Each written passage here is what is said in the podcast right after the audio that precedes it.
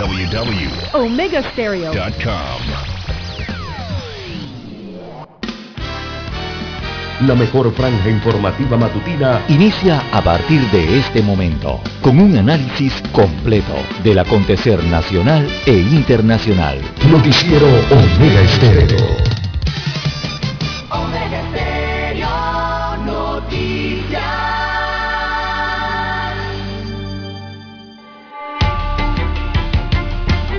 A continuación, los titulares, con los hechos que son noticias hoy.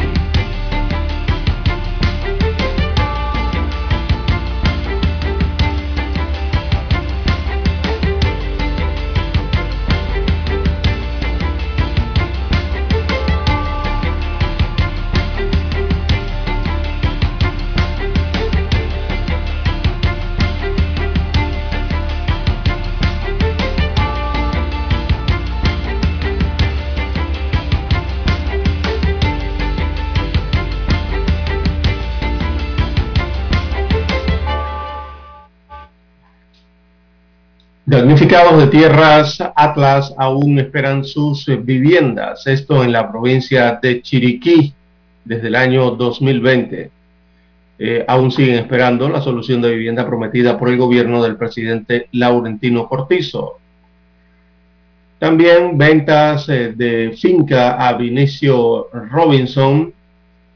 El silencio de la oposición ante estas revelaciones eh, de un diario local, detalla que uno de los principales contratistas del Estado, Bagatraga S.A., le vendió por triangulación al diputado y presidente del gobernante PRD, Benicio Robinson, una finca en Boquete, Chiriquí, próxima al área donde la empresa paralelamente inicia trabajos de mejoras de infraestructura pública, requiere una investigación exhaustiva, destaca el rotativo. También menores, menores, hay menos casos, perdón, menos, menos casos de tuberculosis en niños en los últimos tres años, revela un informe del Hospital del Niño. También Fiscalía pide juicio para 32 personas en el caso Lava Jato, eh, el juzgado tercero de liquidación de causas penales a cargo de la jueza Valoisa Martínez dio inicio a la audiencia preliminar de este caso. También para hoy, amigos oyentes, el Ministerio de Salud reporta 362 nuevos contagios por COVID-19 y tres muertes por la enfermedad. También matrícula en escuelas oficiales aumentó en un 5% y disminuyó en particulares para el año 2022. También para hoy, amigos oyentes, tenemos que Fiscalía, eh, tenemos en otras informaciones para la mañana de hoy, Tribunal Electoral acoge solicitud de revocatoria de mandato al alcalde del distrito de Capital. Así que han admitido esta revocatoria de mandato, inicia el proceso eh, contra la revocatoria de José Luis Fábrega. Esta fue presentada por el abogado Roberto Ruiz el pasado 22 de febrero. El alcalde debe ser notificado de la medida, al igual que la Fiscalía Electoral, y se podrá interponer un recurso de apelación dentro de dos días hábiles. También para hoy, amigos oyentes, eh, tenemos banqueros se quejan del sistema de justicia y de entidades fiscalizadoras en Panamá. En otros eh, títulos eh, para la mañana de hoy, también dos funcionarios del Ministerio de Economía y Finanzas caen con cocaína en la provincia de Colón. También para hoy, amigos oyentes, varias escuelas eh, del país están vueltas, se encuentran aún en proceso de construcción. También tenemos que se reanuda proceso de secuestro de bienes a ex procuradora Kenia Porcel. Hayan sin vida a taxista reportado como desaparecido. Y, bueno, en barrio de Trifulcas se convirtió una escuela en Costa del Este. Bien, amigos oyentes, estas y otras informaciones durante las dos horas del noticiero Omega Estéreo. Estos fueron nuestros titulares de hoy. En breve regresamos. 7.30 AM. Infoanálisis, con entrevistas y análisis con los personajes que son noticia. La mejor franja informativa matutina está en los 107.3 FM de Omega Estéreo, cadena nacional. Omega Stereo tiene una nueva app. Descárgala en Play Store y App Store totalmente gratis. Escucha Omega Stereo las 24 horas donde estés con nuestra nueva app.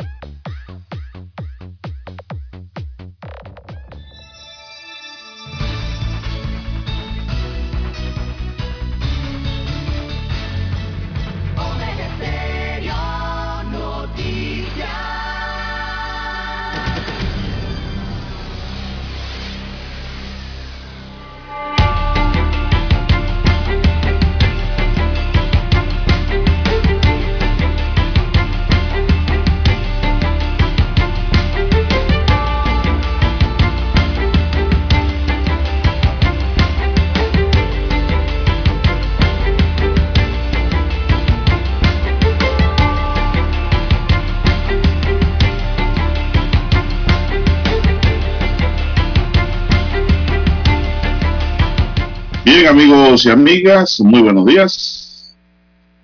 Hoy es martes, así es, hoy es martes 8 de marzo del año 2022. Dani Arauz está en el tablero de controles. En la mesa informativa les saludamos. César Lara y un servidor Juan de Dios Hernández Sanur para presentarles las noticias, los comentarios y los análisis de lo que pasa en Panamá y el mundo en dos horas de información iniciando la jornada como todos los días con fe y devoción, agradeciendo a Dios Todopoderoso por esa oportunidad que nos brinda hoy de poder compartir esta nueva mañana y poder llegar a sus hogares, acompañarles en su vehículo y en su lugar de trabajo y donde quiera que usted se encuentre. Pedimos para todos salud, divino tesoro, seguridad y protección, sabiduría y mucha fe, en Dios. Mi línea directa de comunicación es el doble seis, catorce, catorce, cuarenta y cinco. Es mi línea directa de WhatsApp a su entera disposición para cualquier información que me quiera enviar. Cualquier pregunta, consulta, le respondo allí, pues con gusto. César Lara está en el Twitter. Lara, ¿cuál es su cuenta? Bien, estamos en las redes sociales, en arroba César Lara R. César Lara R es mi cuenta en la red social Twitter, también para Instagram Ahí puede enviar sus mensajes, sus comentarios, denuncias, sus fotodenuncias. También el reporte del tráfico temprano por la mañana. Buenos días, Daniel, a usted, Juan de Dios, todos los amigos oyentes, en todas las comarcas, en todas las provincias eh, del país, también los amigos oyentes que se encuentran en el área marítima, ¿verdad? donde llega la señal de Omega Estéreo. También a los que ya se han conectado en omegaestereo.com, allí la cobertura es a nivel internacional los que ya han activado su aplicación de Omega Stereo. Si usted no la tiene, la puede descargar gratuitamente desde su tienda Android o iOS. Y también los muy buenos días a los que ya nos escuchan a través de televisión. Omega Stereo llega a su aparato receptor de televisión a través del canal 856 de Tigo, televisión pagada por cable a nivel nacional. Recuerde el canal 856, allí llega la señal de Omega Estéreo a su televisor. Buenos días, don Juan de Dios, ¿cómo amanece para este martes 8 de marzo? Muy bien, gracias. De inmediato iniciamos las noticias. Panamá registró en las últimas 24 horas tres nuevas defunciones por la COVID-19 y se actualiza una muerte de fechas anteriores para un total de cuatro defunciones que hacen un acumulado de 8.118 fallecidos y una letalidad de 1.1%. Bueno, esa letalidad no se va a mover de ahí mientras eh, las cifras sigan bajas en cuanto a las defunciones. La idea es que ya no muera nadie por COVID. Eso es la idea central, ¿no? Hasta la fecha en Panamá existen 757.930 casos acumulados confirmados, de los cuales 362 son casos nuevos registrados, 362 son casos nuevos. Hay 746.699 personas recuperadas, de las cuales 553 son nuevas recuperadas que ya van nuevamente a la cancha, vuelven al trabajo, vuelven a la calle. Se aplicaron en las últimas 24 horas 6.662 pruebas para una positividad de 5.4%. Los casos activos ascienden a 3.113 ¿Qué quiere decir eso? Que hay 3.113 personas en perfectas condiciones de contagiar, que son activos, hay que tener cuidado. De ellos, 2.975 están en aislamiento domiciliario. Aislamiento domiciliario significa estar encerrado en una habitación sin contactos de ninguna naturaleza para evitar contagios en casa no es que usted está en aislamiento domiciliario y anda por la calle haciendo supermercado. O está por eh, la casa caminando para allá, para acá, contestando teléfono ¿no? de la casa, cocinando ¿no? a los demás. No, no, no, nada de eso. Aislamiento es aislamiento. Porque va a contagiar y enfermar a otros y recuerden que el COVID mata. Y 138 están hospitalizados los que están en aislamiento se dividen en 2.945 en casa, 2.945 en casa y 30 están en hoteles. Los hospitalizados son 115 en sala y 23 en la unidad de cuidados intensivos, la unidad pues, de peligro allí. Ojalá todos se pudieran recuperar, sea levantarse esa unidad. Es lo que quisiéramos, de verdad, y pedimos a Dios para que eso sucediera. Eh, no sé si tiene algo que añadir, don César, sobre lo que hemos informado, si no seguimos. Sí, don Juan de Dios, simplemente el tema de la positividad eh, está en 5%, eh, antes de ayer marcó 4%, así que es importante esas cifras, esos porcentajes, ya hablan de control de la pandemia, recordemos la OMS, la tasa en 5%, el control de pandémico para el país, por lo menos que la tiene ya en control, ¿no? Y significa entonces esa clara tendencia, don Juan de Dios, amigos oyentes, esa clara tendencia descendente de la pandemia de la COVID-19, que evidentemente a ese ritmo que va, don Juan de Dios, eh, quizás dentro de, mm, estamos en martes, quizás la próxima semana eh, podrían las autoridades estar hablando de, hablando de eh, modificaciones a la estrategia nacional frente a esta pandemia, eh, ¿verdad? podría quizás hablarse ya de modificaciones de protocolos o normativas que están actualmente vigentes, porque, como nos han dicho siempre, bueno, lo que ocurre con las pandemias es que siempre están en evolución, ¿no? El coronavirus está en evolución, no estamos frente al mismo coronavirus de hace dos años. Así que quizás eh, le estarán hablando la próxima semana de cambios eh, de medidas eh, para el país. Es lo que regularmente se prevé y puede ocurrir entonces también en Panamá. Ya el mundo está cambiando mucho de los protocolos, sobre todo el tema de los aislamientos, ¿no? han tomado nuevas medidas al respecto eh, para el tema de los casos asintomáticos y los que las personas que padecen sobre todo de, sintomatología leve, eh, ahí hay cambios de protocolo, ¿no? se suavizan un poco más. Eh, hay que esperar a ver qué dicen las autoridades en Panamá. todas las pandemias no son iguales o el manejo no es igual en todos los países, así que esperar lo que señale el Ministerio de Salud. Bien, vamos a hacer una pausa, don Dani, y regresamos. Noticiero Omega Estéreo. La mejor franja informativa matutina está en los 107.3 FM de Omega Estéreo. 5.30 AM. Noticiero Omega Estéreo. Presenta los hechos nacionales e internacionales más relevantes del día. 7.30 AM. Infoanálisis con entrevistas y análisis con los personajes que son noticia. De 8 y 30 a 9 y 30 de la mañana, sin rodeos, con Álvaro Alvarado. De lunes a viernes, por Omega Estéreo. Omega Stereo tiene una nueva app. Descárgala en Play Store y App Store totalmente gratis. Escucha Omega Stereo las 24 horas donde estés con nuestra aplicación totalmente nueva.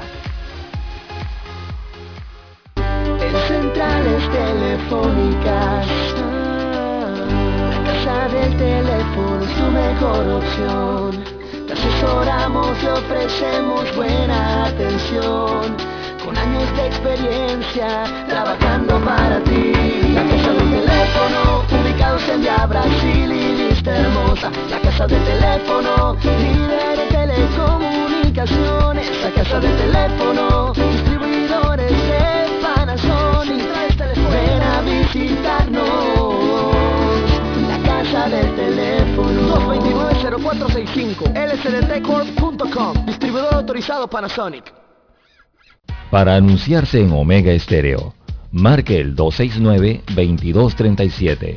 Con mucho gusto le brindaremos una atención profesional y personalizada. Su publicidad en Omega Estéreo. La escucharán de costa a costa y frontera a frontera. Contáctenos 269-2237. Gracias.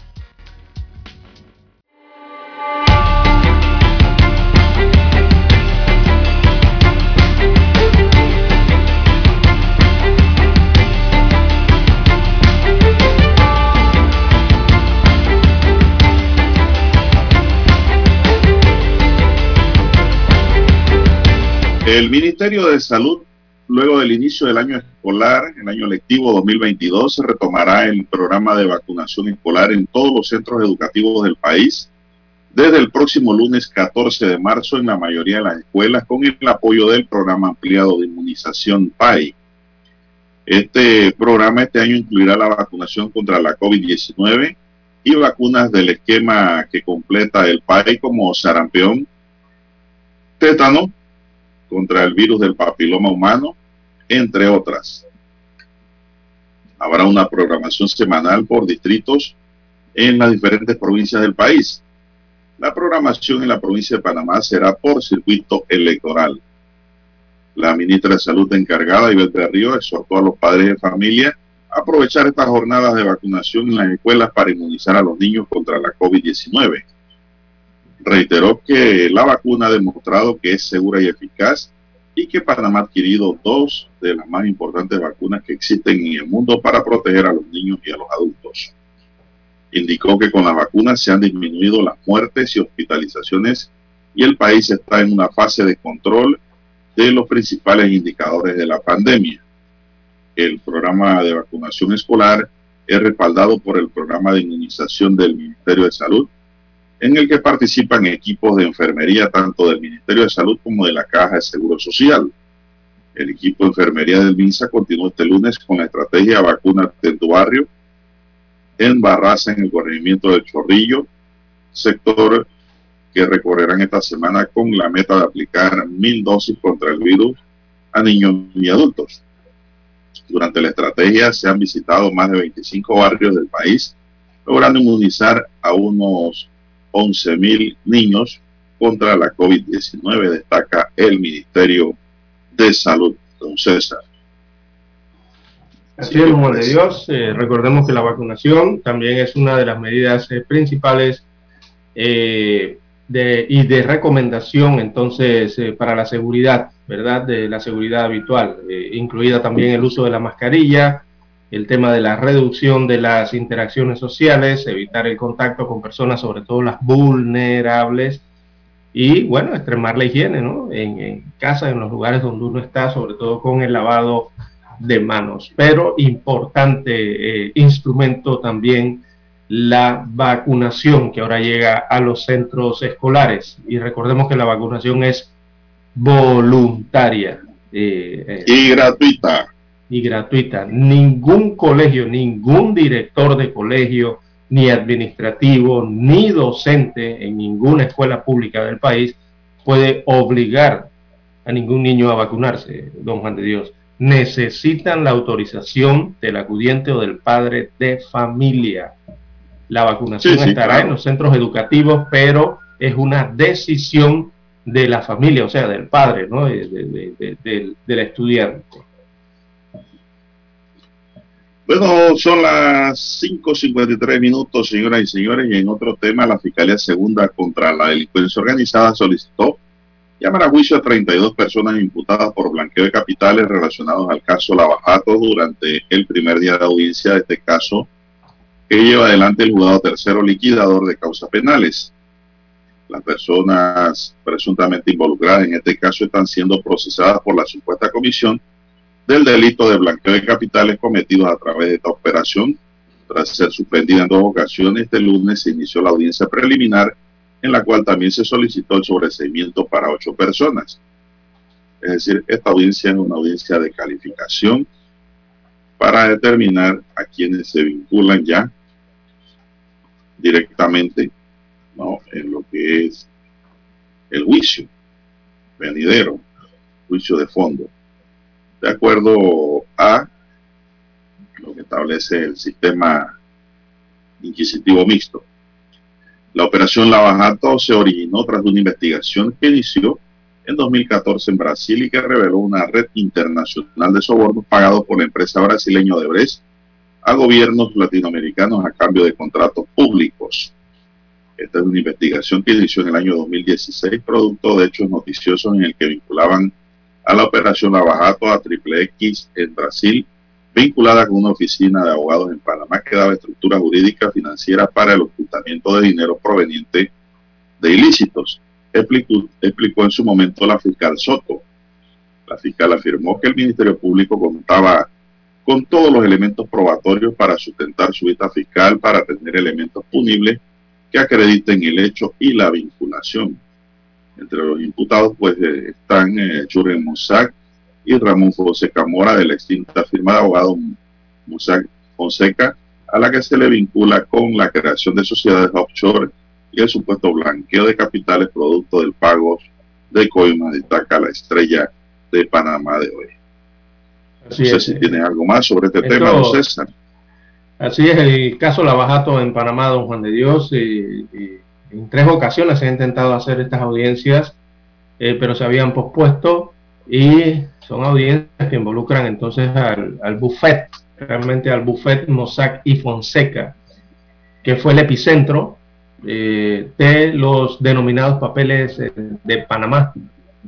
Allí entonces se inicia esta investigación importante en nuestro país, de este caso que también es conocido así, la Bajato en otros puntos del, del, del continente latinoamericano, y aquí se conoce como caso Lavajato en Panamá. Bueno. Bien, las 5.57 Es una audiencia preliminar en todo el territorio nacional.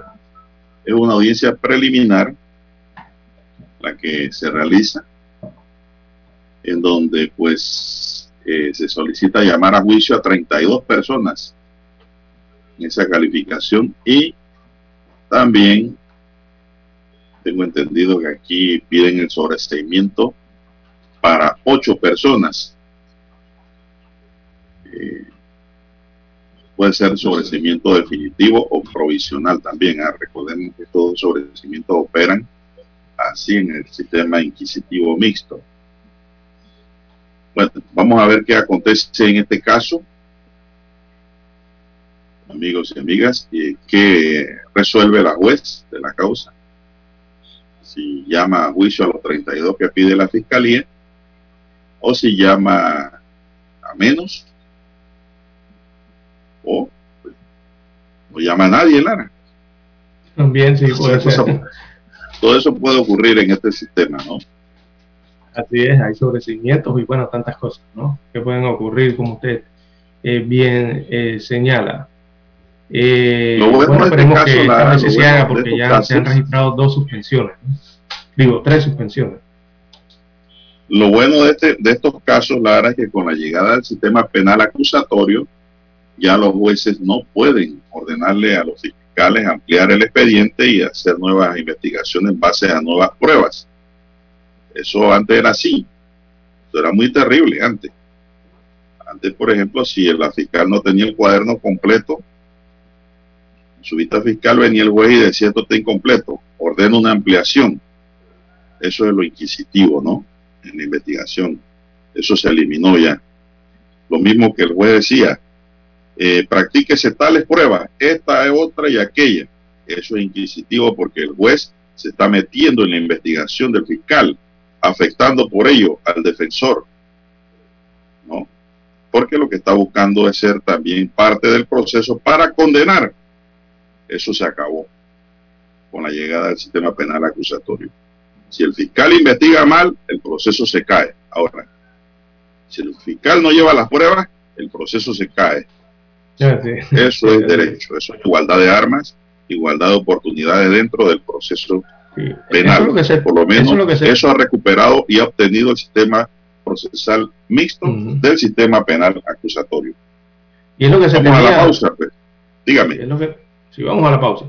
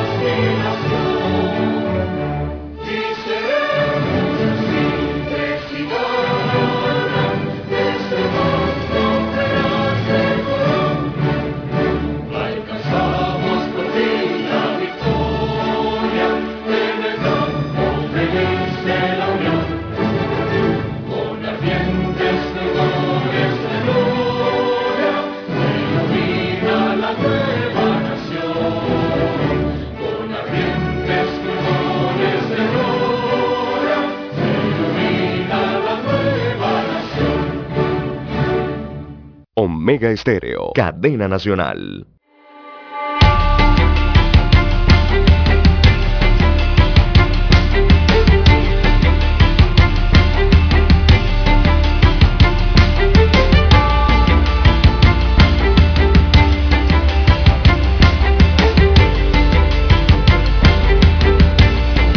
Bien, son las seis, tres minutos, señoras y señores, a manejar con mucho cuidado. ¿ah? Los accidentes están fáciles la calle. Así que evitemos, manejemos a la defensiva, la ofensiva. Entonces, anoche hubo un accidente grande en la autopista, ¿te enteraste? De un busito. que iba hacia Chorrera eh, se volcó. Se perdió el control del chofer, no se sabe si por exceso de velocidad o por eh, busito, pirata. Murió una persona y dejó 14 heridos, el reporte. Mm. Mm. Ya está restablecido el tráfico en ambas direcciones, pero eso ocurrió a las once y media de la noche. Así que pues lamentamos este accidente y sobre todo por la pérdida de una vida humana. Así es. Eh, don César, ¿qué más tenemos para esta mañana en la agenda? Bien, el secuestro de bienes contra la ex procuradora Kenia Isolda Porcel, también eh, interpuesto por el expresidente Ricardo Martinelli, continúa, don Juan de Dios. Así que se ha reanudado ese proceso de secuestro de bienes a la ex procuradora, luego de que así lo determinara el primer tribunal de justicia. Allí los magistrados Ariadne García y Miguel Espino, ellos ratificaron que la ex procuradora Porcel eh, podía ser demandada civilmente y no por sus actuaciones como funcionaria, tal como lo definió en su momento el juez o la juez tercera Anacita Rowi. La decisión de que el proceso civil contra la ex procuradora pueda continuar se da luego de una apelación presentada por la defensa del ex mandatario. Precisamente esta defensa indicó que es una decisión para ellos histórica e importante porque se le dice a todos los funcionarios que no son inmunes si violan la ley. También se les dice, según la defensa, que responden personalmente y con sus bienes por sus declaraciones que hacen más allá de sus funciones precisamente como servidores públicos. De acuerdo con la defensa del ex, perdón, mandatario, eh, con este fallo lo que se está diciendo a los funcionarios es que no pueden hacer declaraciones calumniosas e injuriosas en contra de nadie y si lo hacen tendrían consecuencias, eh, de acuerdo a la defensa de Martinelli. Bueno, eh, continuará entonces este proceso en contra de la procuradora, la ex procuradora Kenia Porcel, un tema del, de secuestro de bienes. Por allí va la situación judicial. Bueno, César, es un caso interesante, ¿no? De veras, como dice el abogado Vallarino, como dice aquí Alfredo Vallarino, en donde han hecho una separación entre lo que es la actuación del funcionario como funcionario y la actuación de la persona del funcionario como persona natural. Por el hecho de que pues se aclara de que un funcionario no puede calumniar e injuriar. Es decir, tiene que saber lo que va a decir en su momento. Eso es lo que entiendo aquí. Ahora lo que hay que ver aquí es si esto puede subir, don César, al, a la sala civil de la Corte Suprema de Justicia si esta, este tipo de incidente, porque entiendo que es un incidente, es casacionable o no. Eso es lo que habría que determinar allí. Hay que conocer los detalles de ese recurso que presentó la defensa de Kenia Porcel, a ver qué acontece. De no admitirse o no ser factible o viable un recurso, pues la investigación debe continuar. La investigación no, el juicio civil debe continuar en el juzgado de la causa, ¿no? Esto es un caso muy interesante, de verdad, en cuanto a lo que diga la Administración de Justicia. No, es interesante. Los empleados, eh, no deja de tener razón eh, Alfredo Vallarino cuando dice que esto sienta un ejemplo para que los funcionarios, todos en general, se apeguen a la constitución y la ley y actúen de acuerdo a lo que se les ordena, ¿no? Porque no hay inmunidad para ninguno por sus actuaciones. Así que hay que ver qué va a acontecer en los próximos días en este caso. No pueden ser eh, eh, sujetos pasivos del delito de la calumnia o la injuria. Los empleados o funcionarios. Eso incluye a todos, funcionarios de manejo y todo, ¿no? O sea, servidores públicos en general. La calumnia es atribuirle falsamente a una persona la comisión de un delito. Así y es. para investigarla se requiere querella. La querella es necesaria, ¿verdad, don Juan de Dios? Para que inicie la investigación en cuanto a este delito. Eso en cuanto a lo penal. En lo civil usted puede demandar libremente. Si Exactamente. secuestra, usted tiene que afianzar para respaldar su secuestro, ¿no? En cuanto a los daños y perjuicios que pudiera ocasionar. Así es. Eh, bueno, muy, muy interesante me parece. Me gustaría ver con detenimiento y leer claramente este fallo, pero es difícil porque no somos parte de ese proceso. Eh, ojalá, ojalá se diese a conocer a la luz pública, a ver en base a qué y por qué eh, el Tribunal Superior, segundo, el primer Tribunal Superior de Justicia, pues eh, le dio la razón a la juez primaria, a la juez de primera instancia. Muy interesante. Son las seis, nueve minutos, señoras y señores, seis, nueve minutos en su noticiero Mega Estéreo, el primero con las últimas. No sé si tienes algo más que añadir al tema, don César. No, hay que esperar eh, avance esta, esta, este proceso.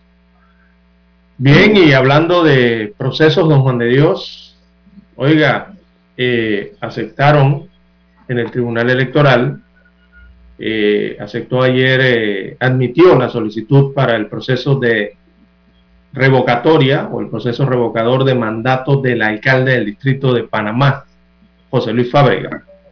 Esta fue presentada por el abogado Roberto Ruiz Díaz hace algunos días. Así que a la solicitud se le dará traslado a la Fiscalía Electoral y al alcalde Fábrega en los próximos días. Ha sido el Tribunal Electoral el que admitió esta solicitud de revocatoria de mandato, eh, para lo cual entonces ahora se requiere la recolección de firmas del 30% del padrón electoral del Distrito Capital, o sea, los que votaron en esa elección para escoger al alcalde Fábrega eh, en el año 2019, recordemos. El padrón electoral en la ciudad de Panamá o en el distrito de Panamá es de 652.713 ciudadanos. Dentro de ellos está entonces la potestad de si quieren revocarle el mandato o no al alcalde Fábrega mientras avanza este proceso y se llega a esa etapa de recolección de firmas. Eh, haciendo una eh, operación matemática rápida, el 30% de eso viene representando eh, unas 195.800 firmas aproximadamente se necesitan. Básicamente 196 firmas, 196.000 firmas eh, sería en números redondos lo que se requeriría de eh, los electores de la ciudad capital para eh, revocar el mandato del alcalde, si así lo deciden los electores. Así que esa cantidad de firmas debe lograrse en tres meses, unos 120 días calendarios. Bueno, ayer entonces el Tribunal Electoral acogió, admitió esta solicitud y continúa entonces el proceso, el protocolo de proceso paso por paso que se da para eh, la revocatoria de mandato. O sea, esto ahora tienen que comunicarle al alcalde, el alcalde entonces habrá que esperar la reacción del alcalde eh, legalmente que va a hacer eh, y las otras instancias, ¿no? que son la Fiscalía Electoral y otras instancias dentro del proceso. Bueno, Bueno, la gran pregunta, don el día de ayer, es- y ahora sí arranca en firme el proceso, don Juan de Dios. Ese, esa ese aceptación. es- ese, ese proceso revocatorio también es inédito en Panamá, don César. Sí, Es decir, es algo novedoso. Si aquí se logra revocar el poder a- mediante la acción popular del alcalde José Luis Fábre- Fábrega, creo que se van a ir, no Fábrega, se van a ir muchos más, muchos Bajo la misma. ¿no? Porque el pueblo Y está cansado otra- y está cansado desde hace muchas décadas de estas situaciones. Que los y la gran pregunta es, es que aquí se producen una serie de fenómenos, Lara. Con esta petición que hizo el abogado Ruiz Díaz y que pues hasta ahora eh, el Tribunal Electoral ha acogido y, y ha dado respuesta. Uno, eh, cómo se va a organizar esa recolección de firmas que tienen que ser de residentes del distrito capital. Así es, solamente. Aquí, aquí no firma San Miguelito, Chorrera, ah. Chepo, no. El distrito capital. Y sus, ¿cuántos corregimientos tiene? Trece.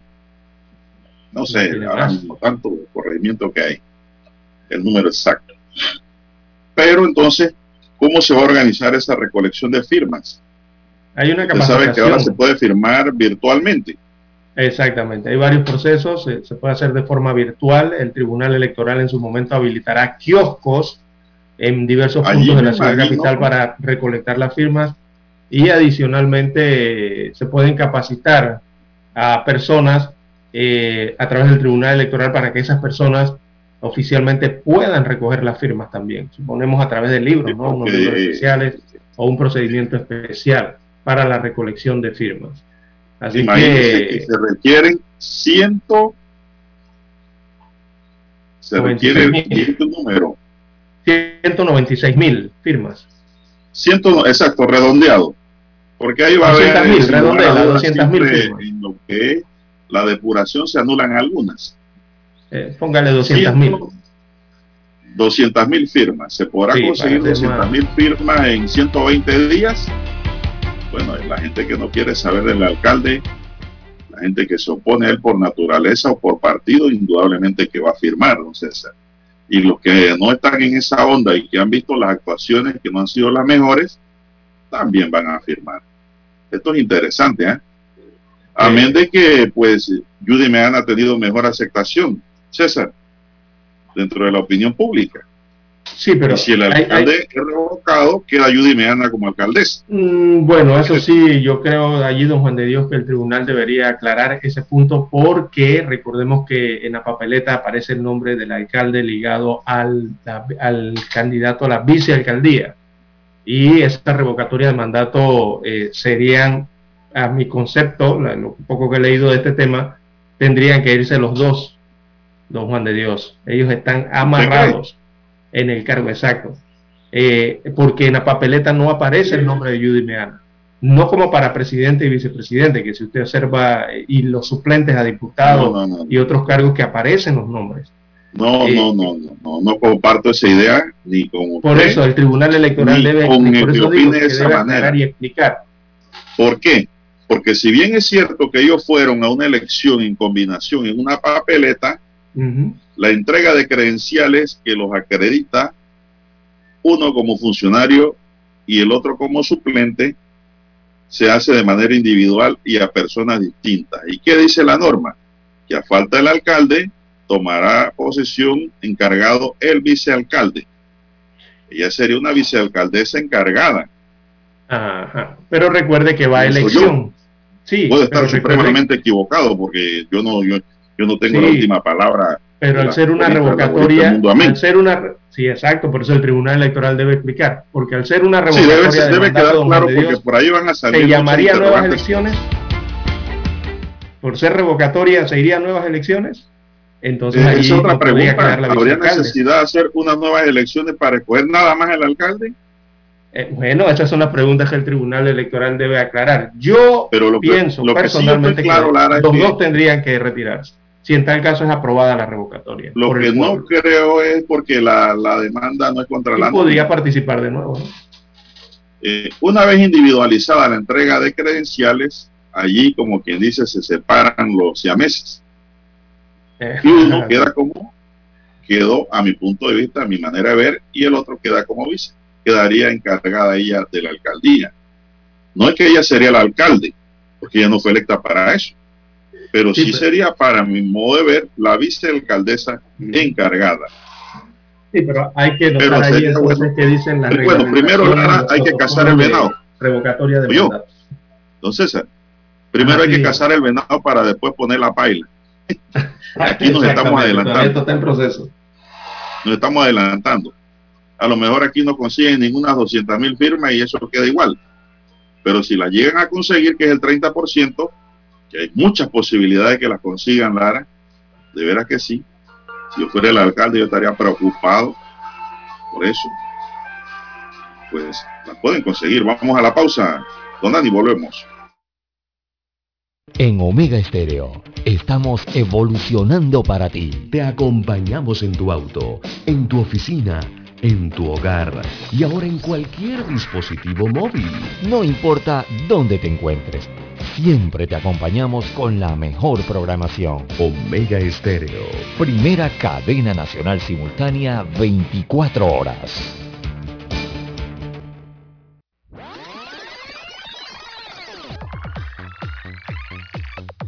Omega Stereo tiene una nueva app. Descárgala en Play Store y App Store totalmente gratis. Escucha Omega Stereo las 24 horas donde estés con nuestra aplicación 100% renovada.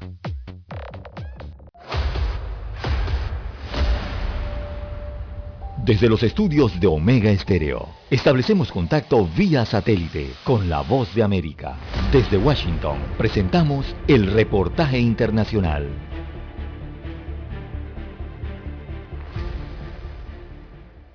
Mientras muchos países relajan sus medidas de bioseguridad y pretenden entrar a una nueva etapa de la pandemia, incluso eliminando el uso obligatorio de las mascarillas, algunas autoridades de salud aconsejan mantener la alerta ante la posibilidad de la aparición de una nueva variante o un repunte en la cantidad de casos y destacan que la cifra de muertes a causa del COVID-19 ya supera los 6 millones de personas en todo el mundo desde que fue declarada la pandemia a comienzos de 2020.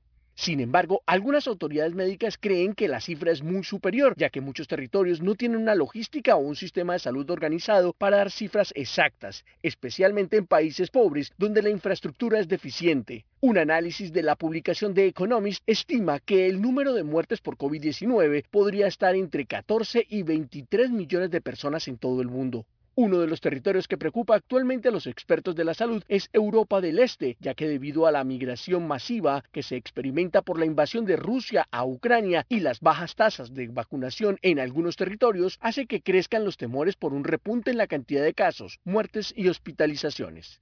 La profesora Tiki Pank, docente invitada de la Facultad de Medicina de la Universidad Nacional de Singapur y copresidenta de la Coalición de Inmunización de Asia-Pacífico, destaca que la mayoría de víctimas actualmente están entre las personas que aún no han sido inmunizadas y hace referencia a lugares como Hong Kong, donde actualmente el sistema de salud está colapsado ante la cantidad de enfermos por COVID-19 y resalta que la población más afectada son personas con enfermedades preexistentes, lo que aumenta su riesgo, y aquellas que aún no están vacunadas. Cuando se cumplen casi dos años desde que fue declarada la pandemia, la cantidad de casos sigue en aumento en algunos países de Asia, África y las islas del Pacífico y se estima que de los 6 millones de muertes reportadas por COVID-19 hasta el momento, más de un millón son en Estados Unidos, donde recientemente las autoridades presentaron un nuevo paquete de medidas para afrontar la pandemia. Héctor Contreras, Voz de América, Washington. Escucharon vía satélite desde Washington el reportaje internacional. La mejor franja informativa matutina está en los 107.3 FM de Omega Estéreo, 530 AM. Noticiero Omega Estéreo presenta los hechos nacionales e internacionales más relevantes del día. 730 AM. Infoanálisis, con entrevistas y análisis con los personajes que son noticia de 8 y 30 a 9 y 30 de la mañana, sin rodeos, con Álvaro Alvarado, de lunes a viernes, por Omega Estéreo.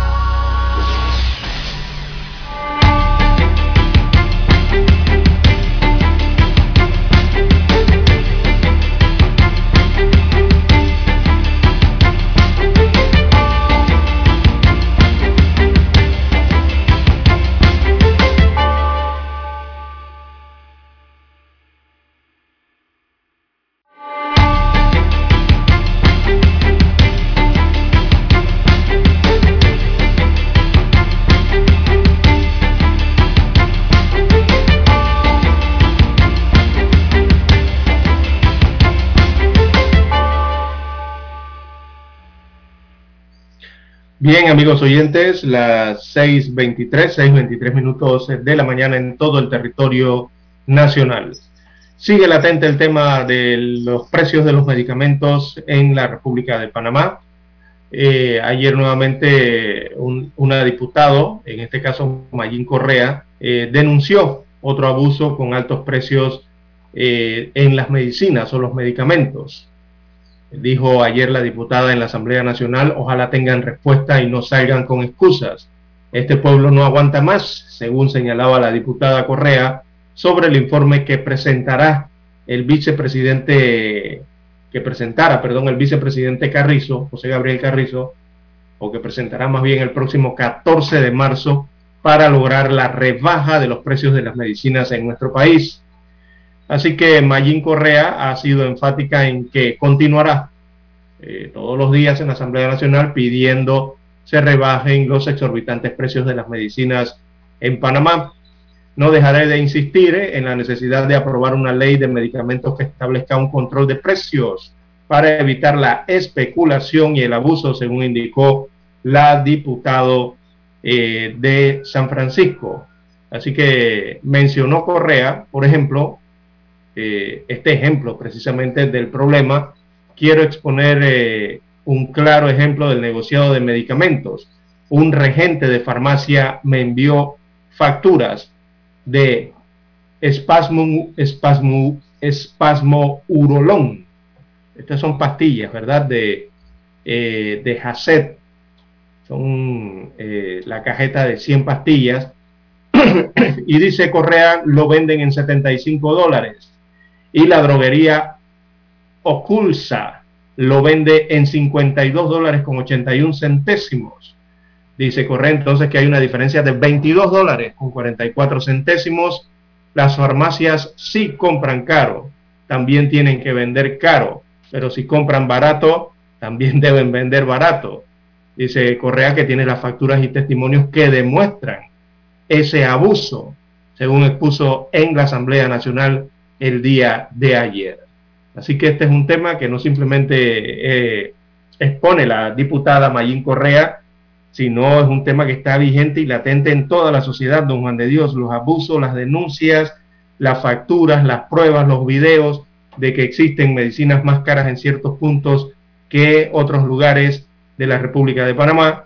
Eh, está denunciado por todos lados en redes con videos y máxime aún, don Juan de Dios, cuando se busca esta comparación a nivel de los precios nacionales con los internacionales, sobre todo en países de la región, que incluso son países que están en, en, menos, en, en condiciones más desventajosas económicamente que la de nuestro país. Incluso países que tienen el Producto Interno Bruto más bajo que el de Panamá eh, o más alto que el de Panamá, venden las medicinas hasta más baratas. Y esa es la gran pregunta, ¿por qué ocurre esa situación de países vecinos que están aquí a solo algunos miles de kilómetros o cientos de kilómetros y tienen las medicinas más baratas que en Panamá, siendo los mismos distribuidores, las mismas fábricas y marcas. Bien, las 6.27 eh, minutos de la mañana en todo el territorio nacional. Esperemos a ver. Estaba viendo eh, aquí, César, que usted me El próximo 14 de marzo, a ver ese informe, ¿cómo será? Eh, estaba viendo, don César, eh, el tema que abordamos que me parece muy interesante sobre si sacaran al, viceal, al alcalde, se va al vicealcalde. Pero a mí me parece que no. Escucha, porque dice que el vicealcalde realizará las funciones administrativas y operativas que el alcalde titular le asigne Además, sustituirá de pleno derecho al alcalde municipal en sus ausencias temporales y definitivas, con las mismas responsabilidades y competencia de este durante el plazo de la sustitución. Por eso es que yo hablo de un vicealcalde encargado. Esto, eh, recordemos, César, también que cuando Mayín Correa fue separada del cargo de alcaldesa, ella fue separada quedó de vicealcalde un señor allí, que creo que fue el que terminó el periodo como alcalde encargado. Eso es eh, parte de nuestra historia. Ahora mismo no me acuerdo el nombre de. Sí, pero yo, yo todavía. Este sí, pero es que se trata de separaciones, no de revocatorias. Hay que ver. Por eso el tribunal debe explicar si hay. No, pero en el caso de. En el una reglamentación para cuando se trata en el de. caso de Mayín Correa, ella fue separada por el tribunal electoral también. Pero por revocatoria. Peor que revocatoria, por delito político. Ah, bueno, hay que ver eh, los, procedimientos en cada caso, ¿no? Bueno, vamos a hacer una pausa, señoras y señores. Yo recuerdo ese juicio, yo iba mucho a ese juicio. El abogado de Mayín era Juan Materno Vázquez, definido eh, letrado, en paz descanse. Y estuve muy de cerca viendo ese juicio que se realizaba en la sede del Tribunal Marítimo, recuerdo yo, en Ancón. Ese tiempo era reportero. Bien, vamos a la pausa y regresamos.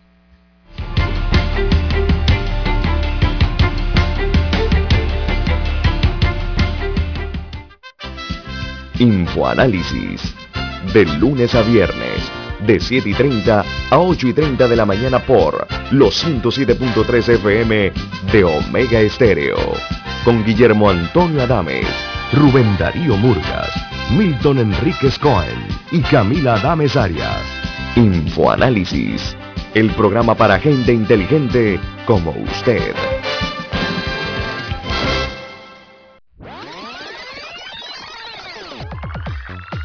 Omega Stereo tiene una nueva app. Descárgala en Play Store y App Store totalmente gratis. Escucha Omega Stereo las 24 horas donde estés con nuestra nueva app.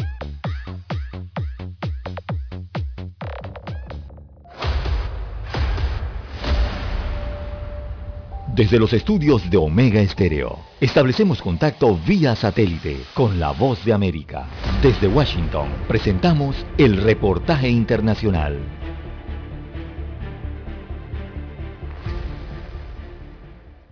Algunos tropiezos republicanos alientan las esperanzas de los demócratas de conservar la mayoría en el Senado en las elecciones de mitad de período. Las perspectivas de los republicanos en las elecciones de mitad de término son excelentes, pero algunos pasos en falso, incluidas peleas internas, podrían afectar sus posibilidades de obtener la mayoría. El gobernador de Arizona, Doug Ducey, por ejemplo, sorprendió la semana pasada al anunciar que no buscaría la banca del senador demócrata Mark Kelly en las elecciones de noviembre.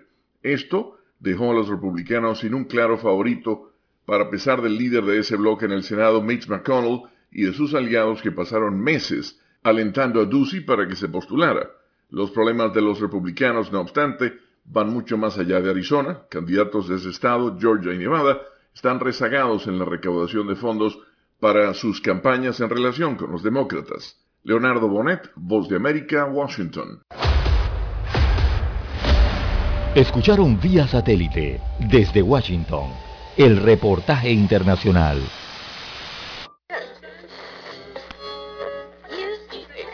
Cuando nadie creía en el FM estéreo. Esta es la nueva generación en radio. Esta es la generación Omega.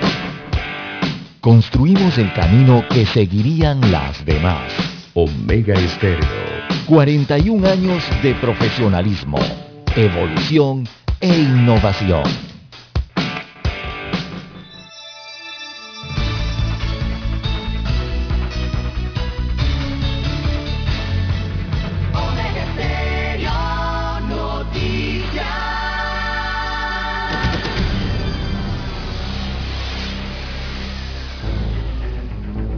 Las noticias impresas en tinta sobre papel. Con ustedes.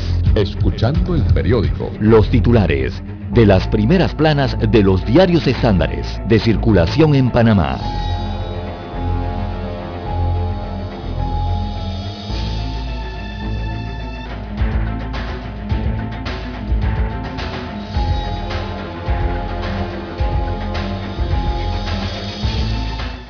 Bien, señoras y señores, de inmediato vamos a ver aquí qué nos dice el diario La Prensa en su primera plana.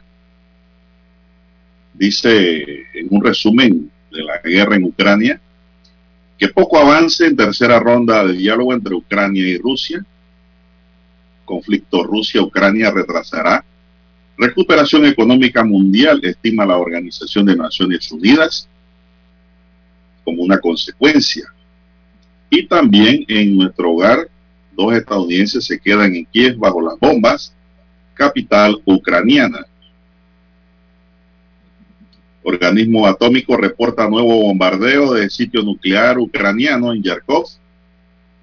Moscú desplegó casi todas las tropas concentradas en la frontera con Ucrania, según el Pentágono, que le está dando seguimiento por satélite. Banco Mundial aprueba ayuda inmediata de 489 millones de dólares para Ucrania en apoyo financiero.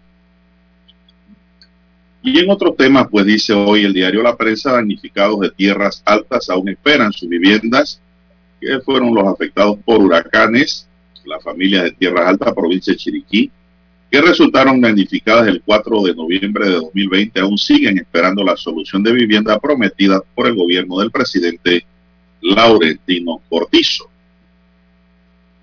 Menos casos de tuberculosis en niños en los tres últimos años, dice Salud Pública. Los informes estadísticos del Departamento de Epidemiología del Hospital del Niño, doctor José Renán Esquivel, muestran que en los últimos tres años los casos de tuberculosis en esta población han ido en descenso. Venta de finca, Benicio Robinson, el silencio de la oposición. Las revelaciones de este diario que detallan que uno de los principales contratistas del Estado, Bagatrac S.A., le vendió por triangulación al diputado y presidente del gobernante PRD, Benicio Robinson, una finca en Boquete, Chiriquí, próxima al área donde la empresa paralelamente hacía trabajos de mejoras en la infraestructura pública. Requiere una investigación exhaustiva, dice la prensa. Más de 4 millones de mujeres no han retornado al trabajo, dice la Organización Internacional del Trabajo, un reciente informe de la OIT a propósito del Día Internacional de la Mujer revela que en el peor momento de la crisis sanitaria, en el segundo trimestre de 2020, 23.6 millones de mujeres en la región perdieron sus empleos. Fiscalía pide juicio para 32 personas en el caso Lavajato por lavado de dinero. El juzgado tercero de liquidación de causas penales a cargo de la jueza Valoisa Martínez dio inicio a la audiencia preliminar del caso Lavajato, en el que se procesan a 38 personas por la presunta comisión de delito de blanqueo de capitales. La verdad que yo me quito el sombrero, César, ante esta dama, esta jueza. Le han tocado los casos emblemáticos y duros del gobierno pasado y antepasado. Nunca se había visto casos tan duros en un juzgado casi todos están cayendo de ella porque ella es la que está en el juzgado liquidador. Parece que nada más es uno el que está liquidando. Esto antes se repartía, imagínense, tanto juzgado que había. Ahora no. En otros titulares, Minsa reporta 362 nuevos contagios y tres muertes por COVID-19. El informe de epidemiología del Ministerio de Salud de este lunes 7 de marzo revela que en las últimas horas se registraron 362 nuevos contagios de la COVID-19, lo que eleva el total de casos acumulados a 757.930. Matrículas en escuelas oficiales aumentó un 5% y disminuyó en particulares, dice Educación.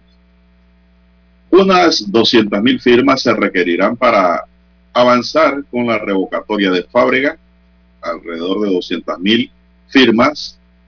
Habría que recoger en un periodo de 120 días para convocar a un referéndum revocatorio en el que la población del distrito capitalino decida si mantiene o le quita el mandato al alcalde José Luis Fábrega. La hija oscura triunfa en los premios Spirit en cine. La hija oscura de Maggie Gyllenhaal un drama sobre los retos y tabúes de la maternidad fue nombrada mejor película independientemente del año en los premios Spirit. Repararán carreteras entre el puente Centenario y Gamboa en infraestructura vial. El Ministerio de Obras Públicas publicó el pliego de condiciones que contienen las especificaciones del contrato para la rehabilitación del tramo de carretera que conduce hacia la comunidad de Gamboa, ubicada en la ribera del Canal de Panamá. Oiga, de veras, don César, que está bien dañada esa carretera. Así lo pude ver estos días que fui al renacer. Y tuve que pasar por muchos cráteres y carreteras quebradas.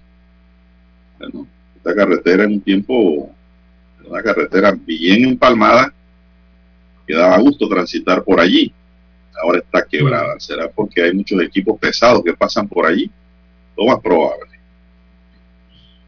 También en otros titulares, la prensa para hoy nos dice, Bayern y Liverpool favorito, Liga de Campeones.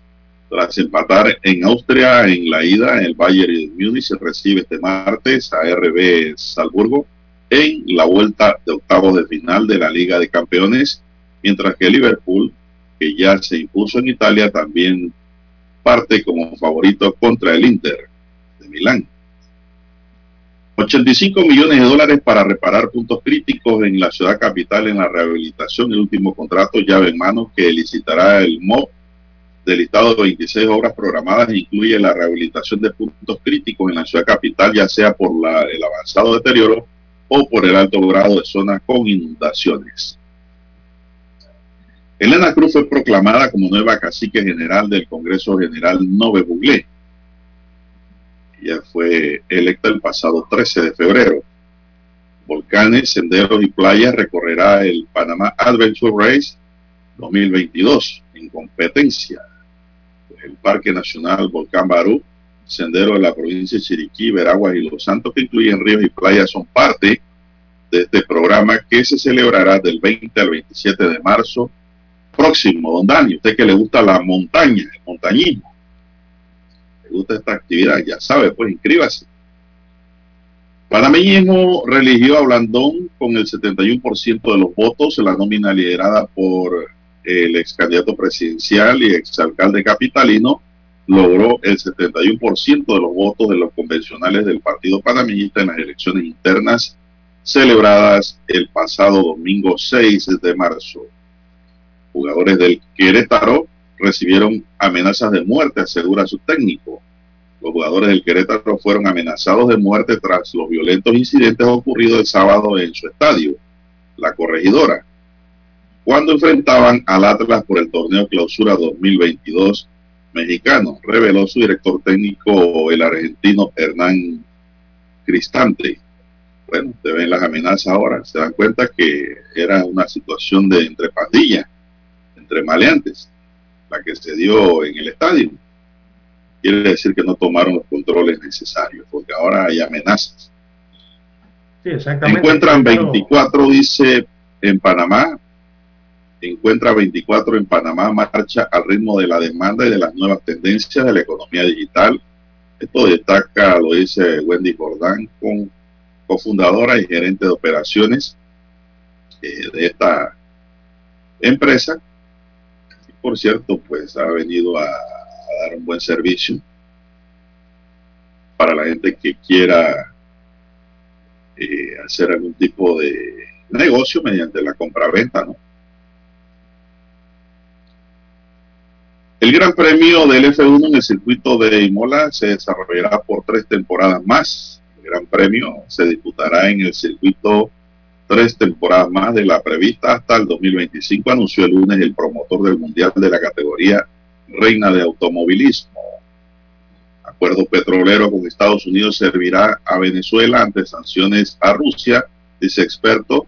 Un acuerdo para que Estados Unidos levante el embargo al crudo venezolano que rige desde 2019 servirá al gobierno de Nicolás Maduro ante el riesgo que suponen para Caracas las sanciones a Rusia por la invasión a Ucrania, estimó el lunes el experto Francisco Monaldi.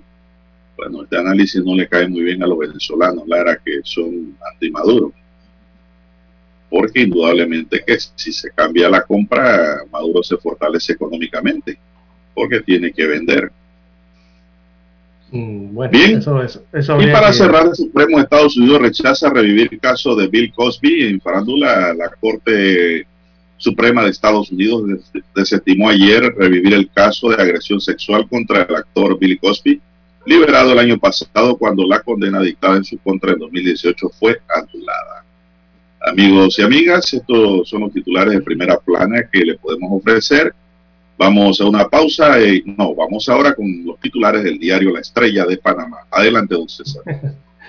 Así es, don Juan de Dios. Bien, La Estrella de Panamá titula para este martes 8 de marzo del 2022, banqueros o banquero específicamente es uno, banquero se queja del sistema de justicia y de entidades fiscalizadoras. Veamos quién se queja. Como principal titular entonces aparece fotografía del el banquero Ramón Fernández Quijano.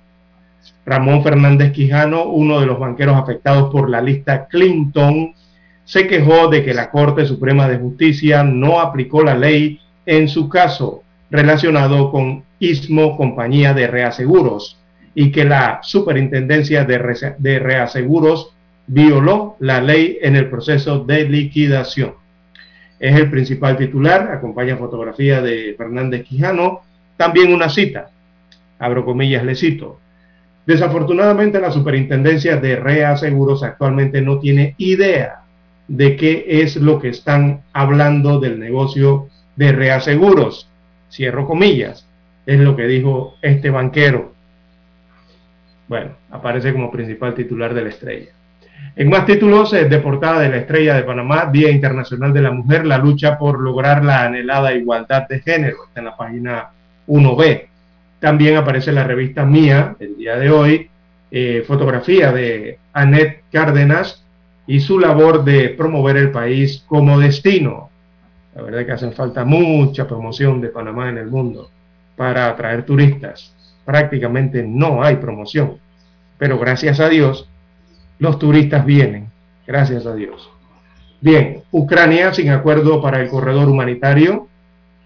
Las delegaciones de Ucrania y Rusia concluyeron la tercera ronda de negociación con pequeños avances, pero no ha habido acuerdos concretos sobre el corredor humanitario para evacuar a civiles. Destaca hoy el diario La Estrella. De Panamá, bueno, Ucrania ha dicho que hay cuatro condiciones para acabar con la intervención eh, militar allá en Ucrania.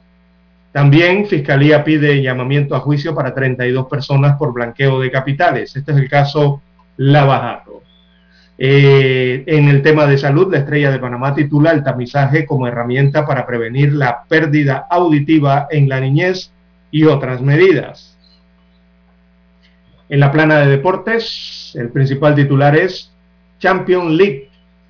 ¿Quiénes avanzan? Es la gran pregunta que hay. Hoy se inicia entonces la última fase para lo que son los octavos de final de la UEFA Champions League que acaba la otra semana.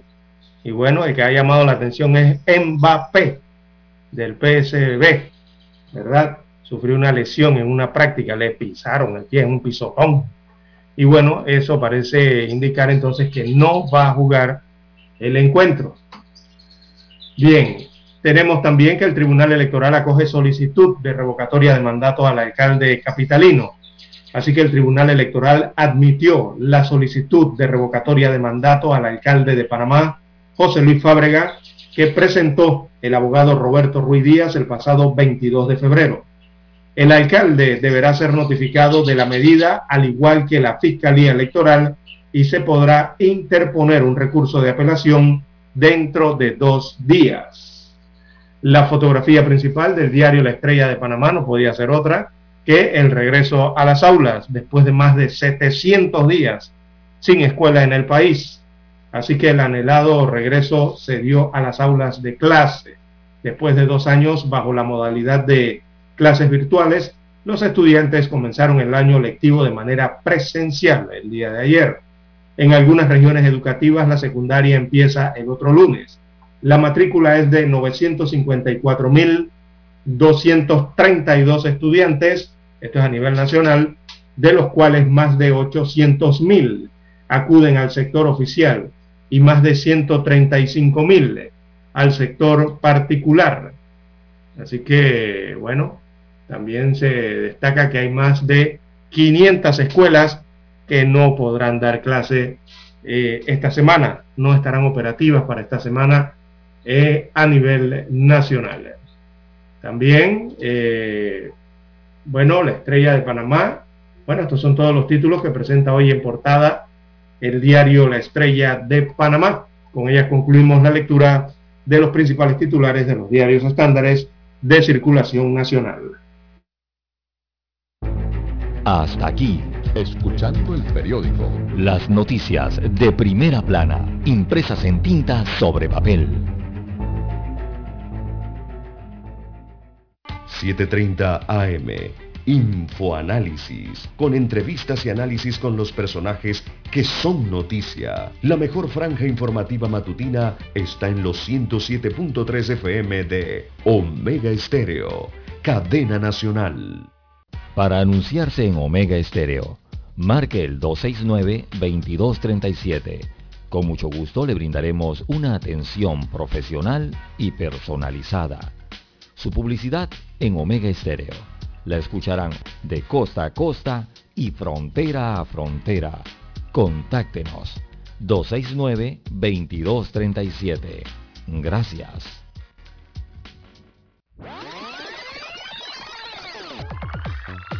Omega Stereo tiene una nueva app. Descárgala en Play Store y App Store totalmente gratis. Escucha Omega Stereo las 24 horas donde estés con nuestra nueva app.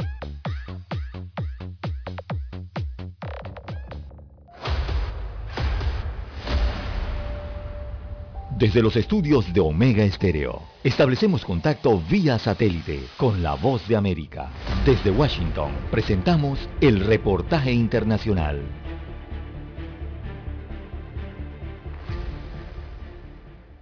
Más de 1,7 millones de ucranianos que huyen de la invasión rusa han cruzado hasta ahora a Europa Central, informó la Agencia de las Naciones Unidas para los Refugiados, mientras otros miles cruzaban las fronteras. Polonia, que cuenta con la mayor comunidad ucraniana de Europa Central, ha recibido más de un millón de refugiados ucranianos desde que comenzó el conflicto el 24 de febrero, una marca que se superó a última hora del domingo.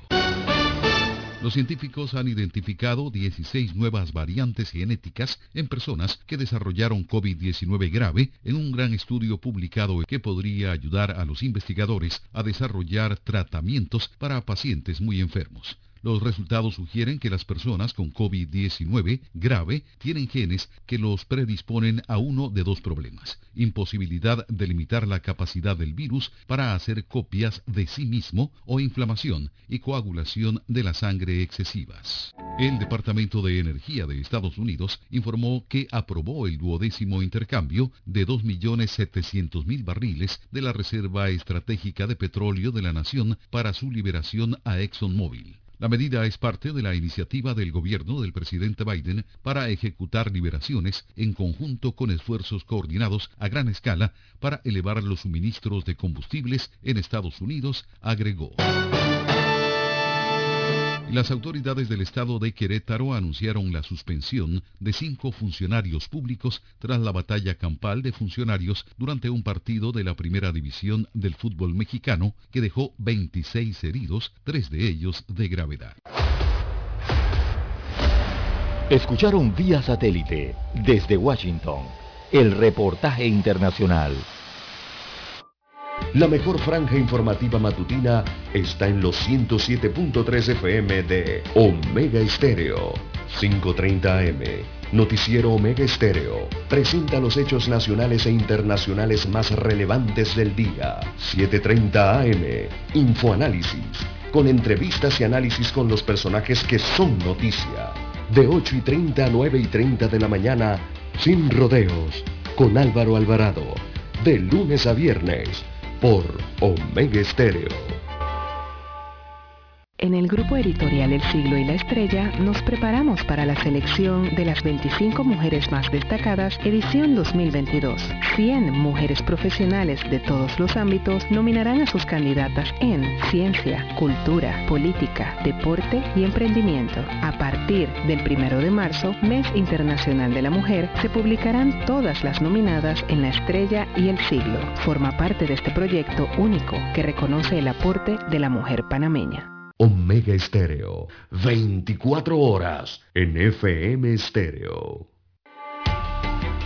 Es momento de adentrarnos al mar de la información. Este es el resultado de nuestra navegación por las noticias internacionales más importantes en este momento.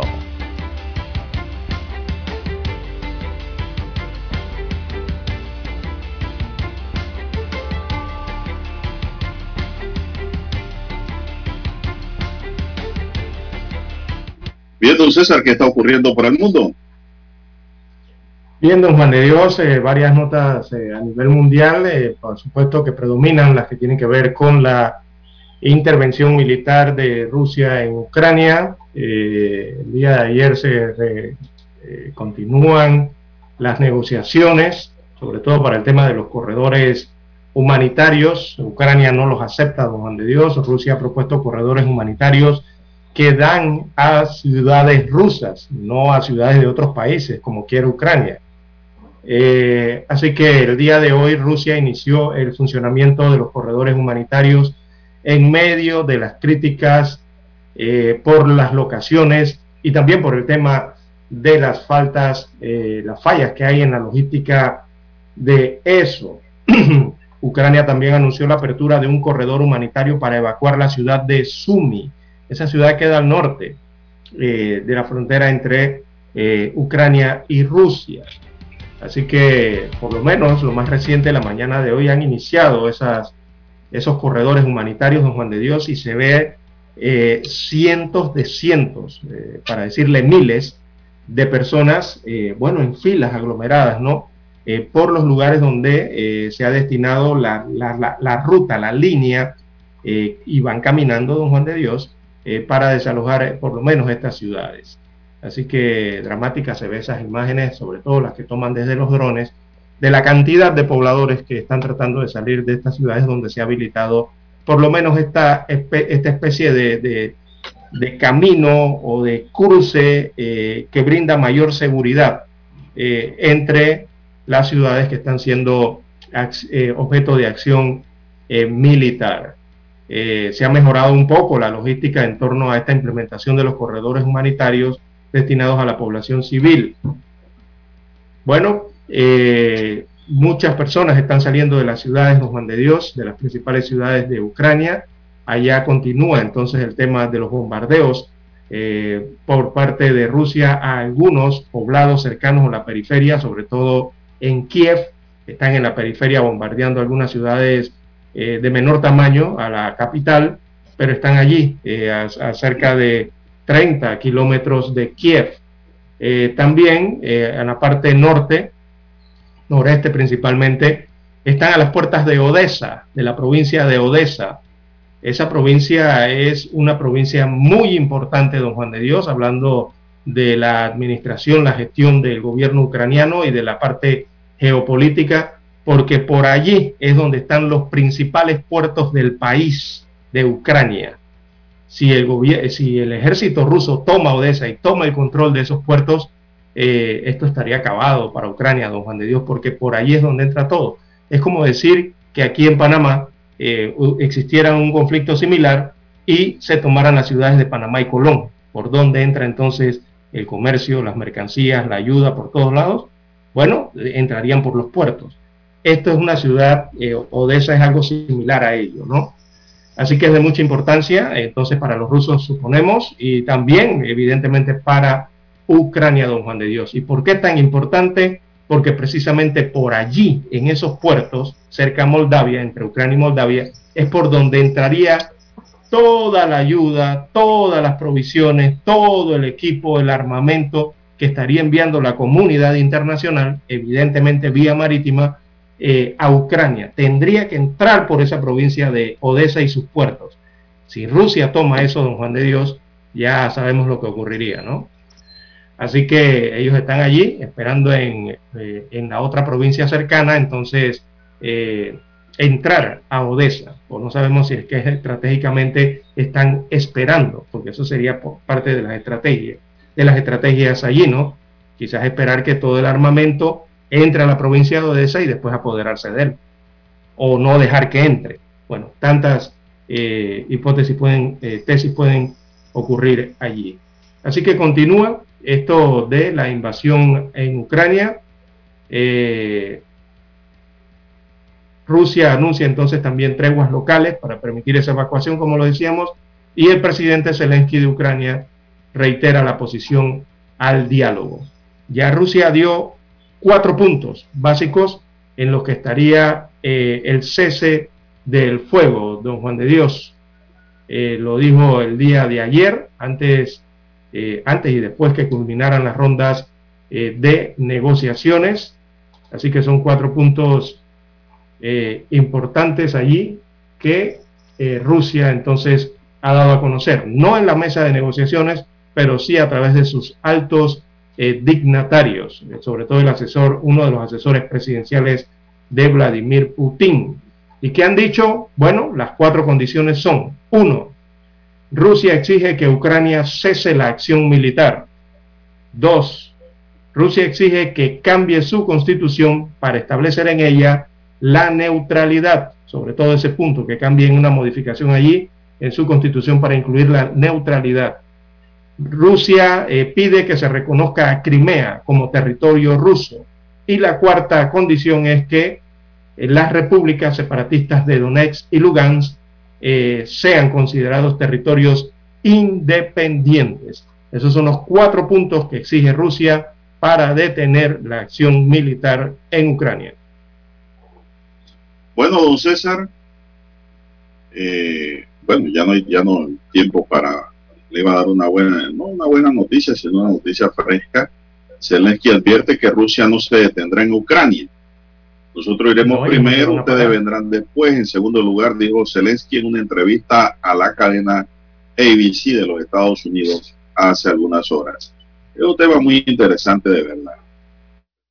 El satélite indica que es momento de nuestra conexión. Desde Washington, vía satélite y para Omega Estéreo de Panamá, buenos días, América. Buenos días, América. Vía satélite. Desde Washington.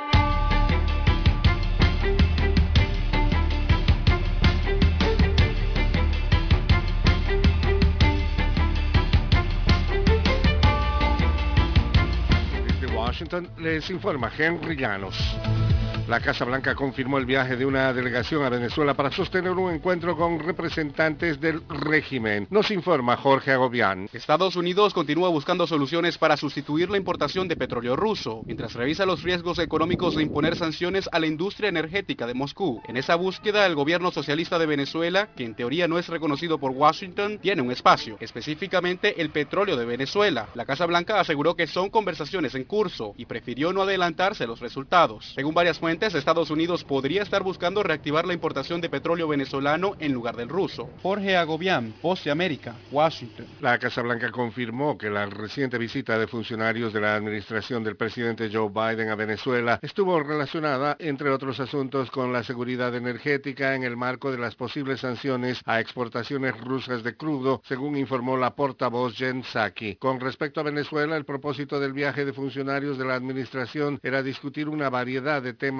incluida la seguridad energética, pero también para abordar el estado y la salud de los estadounidenses detenidos, comentó la portavoz en rueda de prensa. Sin embargo, expertos estiman que una negociación entre los gobiernos de Venezuela y Estados Unidos no será una tarea fácil. Desde Caracas nos informa Carolina Alcalde. El presidente Nicolás Maduro aseguró que el fin de semana recibió una delegación de la administración del presidente Joe Biden y aunque no dio detalles sobre los temas que abordaron, calificó la reunión como respetuosa, cordial y muy diplomática. Seguramente el doctor Jorge Rodríguez dará detalles en los próximos días, alguna rueda de prensa para que le hagan todas las preguntas que haga falta y bueno, continuarán hacia adelante las conversaciones, las coordinaciones y una agenda positiva entre el gobierno de Estados Unidos y el gobierno de la República Bolivariana de Venezuela. Carolina, alcalde Voz de América, Caracas. Autobuses llenos de personas que huían de la invasión rusa en Ucrania iniciaron una procesión por una carretera nevada para salir de una ciudad hoy martes, mientras comenzaba por fin un nuevo esfuerzo de evacuar a civiles por corredores seguros. La ofensiva rusa obligó a dos millones de personas a huir de Ucrania, según dijeron responsables de Naciones Unidas hoy martes, pero también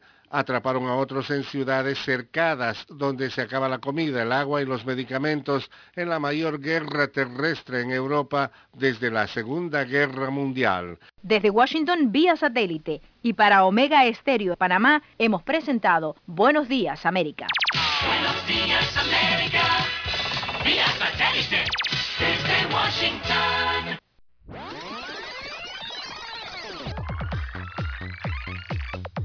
Omega Stereo tiene una nueva app. Descárgala en Play Store y App Store totalmente gratis. Escucha Omega Stereo las 24 horas donde estés con nuestra aplicación 100% renovada. Omega Stereo Noticias.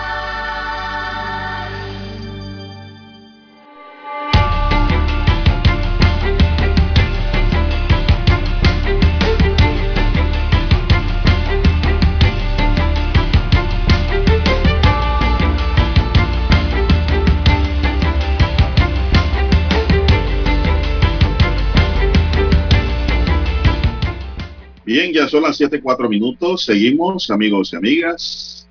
Una demanda de inconstitucionalidad contra algunos artículos de la recién sancionada ley que regula el régimen de propiedad horizontal fue presentado ayer ante la Corte Suprema de Justicia por el Colegio Nacional de Abogados a través de su presidente Juan Carlos Araúz. La presentación de esta acción legal, según Araúz, se da luego de que el Colegio Nacional de Abogados recibiera distintas preocupaciones en torno a profesionales que ejercen por cuenta propia, que se mantienen bajo el amparo de las propiedades o las profesiones libres que tocan el tema de la propiedad horizontal y que han detectado una serie de normativas que restringen los derechos de los profesionales que son propietarios de unidades inmobiliarias. Esas restricciones, detalló el jurista, conllevan una transformación del derecho que tiene un profesional de ejercer su oficio o su profesión y se ha cambiado el concepto de derecho por un beneficio que otorga la Junta Directiva de los PH. Por ese motivo, indicó Araúz, se ha realizado un análisis de distintas normas y se llegó a la conclusión, por ejemplo, que el artículo 30 de la ley 284 que regula las propiedades horizontales lesionan el artículo 40 de la Constitución que habla sobre el ejercicio libre de las profesiones. Eso a su vez detalló ha llevado el análisis de otras normas que fueron parte de este conjunto de normativas en materia de propiedad horizontal y se han impugnado también numeral 1 del artículo 56 de esa ley, toda vez que se ha cambiado el concepto de derecho de reunión como una obligación, contrariando el texto literal de la Constitución en su artículo 38. También se impugnó el artículo 96 de esta ley de propiedad horizontal, ya que según Araúz también se ha creado una inmunidad a las personas que ostentan el cargo de administrador. Sostuvo que hay que hacer un énfasis muy puntual en esta norma, ya que no existía en nuestro país una normativa que otorgara inmunidad a ninguna persona. Solamente existía la que protegía a los diplomáticos extranjeros. Explicó que la nueva ley contiene una prohibición inclusive de investigar a los administradores en el ejercicio de sus funciones, lo cual según Araúz es una aberrante violación al derecho que tienen todos los ciudadanos de acceder a la justicia. Por eso dijo el artículo 96 ha sido demandado también por inconstitucional y se ha demandado también el artículo 108 ya que asegura que atribuyen a los jueces de paz la ejecución de morosidades con la posibilidad de realizar secuestros. Bueno, los jueces de paz no pueden secuestrar nada. Eso es competencia de la justicia ordinaria. Bien, pocas palabras, esta reforma, don César, eh, se ha convertido como que dicen un guacho de marisco, lo que hicieron los diputados. Cambiaron una ley para empeorarla.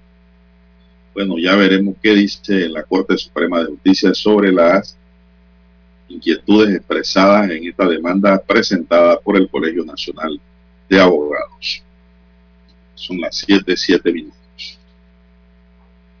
7, 7 minutos en su noticiero Omega Estéreo, el primero con las últimas. ¿Qué más hay en agenda, don César? Bien, las 6, 7 minutos de la mañana. Eh, bueno, hay que también aclarar, eh, recordemos que las redes sociales también tienden a existir muchas inexactitudes y hasta informaciones eh, falsas que le dan seguimiento también los panameños. Bueno, eh, debido a la insistencia, aquí hay que aclarar, don Juan de Dios, que es falso que el presidente de la FIFA, que se llama Jan Infantino, eh, él haya dicho que solicitara desaparecer al club Querétaro de México y también que haya dicho, es falso que haya dicho que habría que quitarle la participación a México en el Mundial 2022 y también en la organización del Mundial 2026. Recordemos que viene el Mundial de Qatar y también México participa entre tres países en la organización, Canadá, eh, Estados Unidos, México, para el Mundial del año 2026. Es, compartido. Eh, esas declaraciones no existen y son falsas las que están circulando en las redes. Son declaraciones mm, eh, oficiales que no existen debido a que la FIFA emitió un comunicado y en el comunicado no se habla de nada de eso, de, de, de, de eliminar a México, de quitar al Querétaro del campeonato interno que tienen ellos. Nada de eso se habla en esas declaraciones. Así que a los amigos oyentes, eh, bueno, al procurar no replicar ese tipo de informaciones falsas. Bien, ¿Qué fue lo que dijo él entonces, don César? ¿Cómo? ¿Qué fue lo que él dijo? No, no, en el comunicado llamó al tema de la, evitar la violencia eh, en los encuentros de fútbol internacional y más bien se adhirió la FIFA a lo que está haciendo la Federación Mexicana de eh, Fútbol, ¿verdad? Luego de la conmoción por los enfrentamientos en el estadio de la corregidora allá en México, esa violencia que era inaceptable e intolerable según la FIFA y se unió a la Asociación Mexicana de Fútbol y también a la CONCACAF para condenar eh, ese bárbaro incidente y alentar principalmente a las autoridades mexicanas a llevar justicia rápidamente a los responsables o llevarlos a la justicia. Eh, decía el comunicado de la FIFA y de Infantino que sus pensamientos están con todos aquellos que sufrieron las consecuencias de esa situación. Recordemos ya vivida en ese partido entre el Atlas y el Querétaro allá en México. Bueno, don César, y son las 7:10 minutos. ¿Y qué dijo sobre si tambaleaba o no la sede del Mundial del 2000? No, no dijo nada de eso. Eso es falso. Eso. No, eso es falso. Lo que corre en las redes sociales es falso. No son declaraciones ni de la FIFA ni del presidente Infantino. Eso es totalmente falso. Son fake news. Bueno, las redes sociales también han matado a mucha gente ahí en México y la voz oficial del gobernador de Querétaro dice que allí no ha habido muertes. Que hay heridos, sí.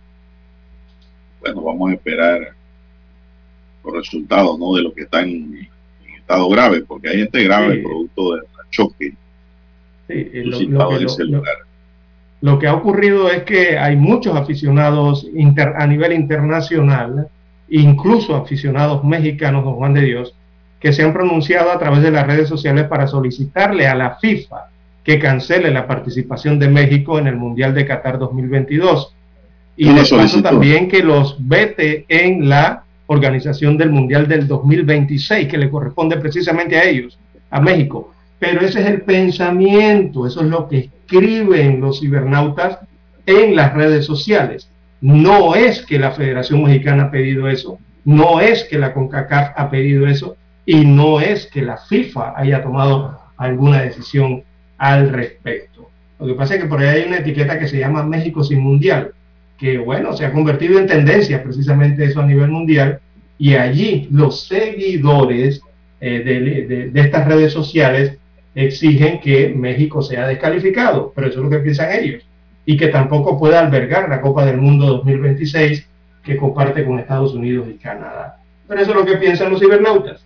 Las decisiones se toman de, otra forma, o de Dios, y se analizan de otra forma. Hasta el momento, México sigue en pie en la clasificación para el Mundial Qatar 2022 y sigue en pie como país organizador del el próximo Mundial 2026.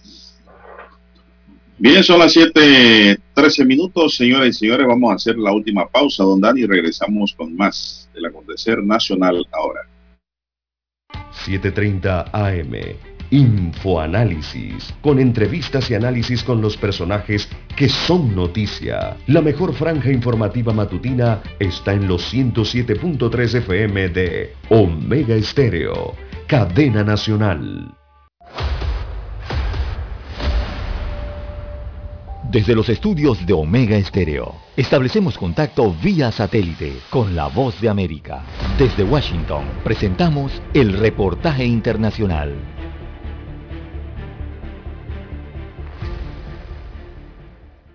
El gobierno del presidente Luis Arce mantiene una tensa relación con el departamento de Santa Cruz que tiene como gobernador a Luis Fernando Camacho, uno de los líderes de las movilizaciones ciudadanas de la crisis política de 2019 que derivó en la renuncia del exmandatario Evo Morales. En entrevista con la Voz de América, el analista político Paul Coca explicó por qué la región oriental de Santa Cruz ha asumido una postura contestataria. Santa Cruz no tiene el poder político, lo tiene la ciudad de La Paz. Y resulta que Santa Cruz en tiempo de esta parte ya quiere cambiar esa situación y tener el poder político y la toma de decisiones. En este contexto, el Comité Cívico de Santa Cruz, a la cabeza de Rómulo Calvo, está promoviendo medidas como el reciente paro cívico para ejercer presión ante el gobierno, que según dice, actúa como un instrumento de represión, control y sometimiento. Estamos dispuestos a luchar por lo más sagrado que tenemos, nuestra libertad, que hoy por hoy está bajo constante acecho de los poderes del Estado.